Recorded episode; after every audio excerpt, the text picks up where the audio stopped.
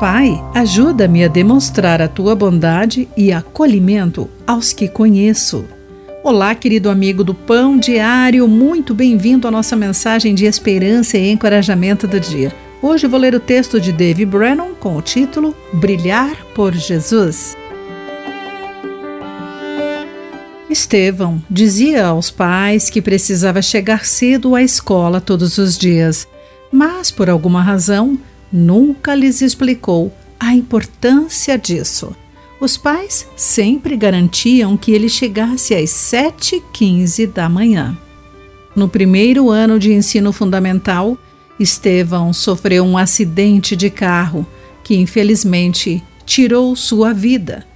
Mais tarde, sua mãe e seu pai descobriram por que ele ia tão cedo. Todas as manhãs, ele e alguns amigos se reuniam na entrada da escola para saudar os outros com um sorriso, um aceno e uma palavra amável.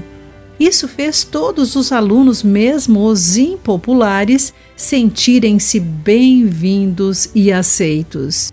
Como cristão, Estevão queria compartilhar a alegria do Senhor com os que precisavam dela desesperadamente. O exemplo dele é um lembrete de que uma das melhores maneiras de brilhar a luz do amor de Cristo é por meio de gestos de bondade e do espírito acolhedor.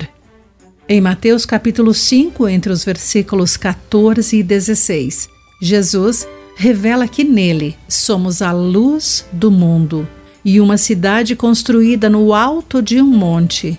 As cidades antigas eram frequentemente construídas com calcário branco, destacando-se enquanto refletiam o sol escaldante. Que escolhamos não ficar escondidos, mas dar luz a todos os que estão na casa. E quando deixamos as nossas boas obras brilharem diante dos outros, que estes também possam experimentar o amor acolhedor de Cristo. Querido amigo, como você pode ser mais acolhedor com os solitários e necessitados ao seu redor? Pense nisso. Aqui foi Clarice Fogaça com a mensagem do dia.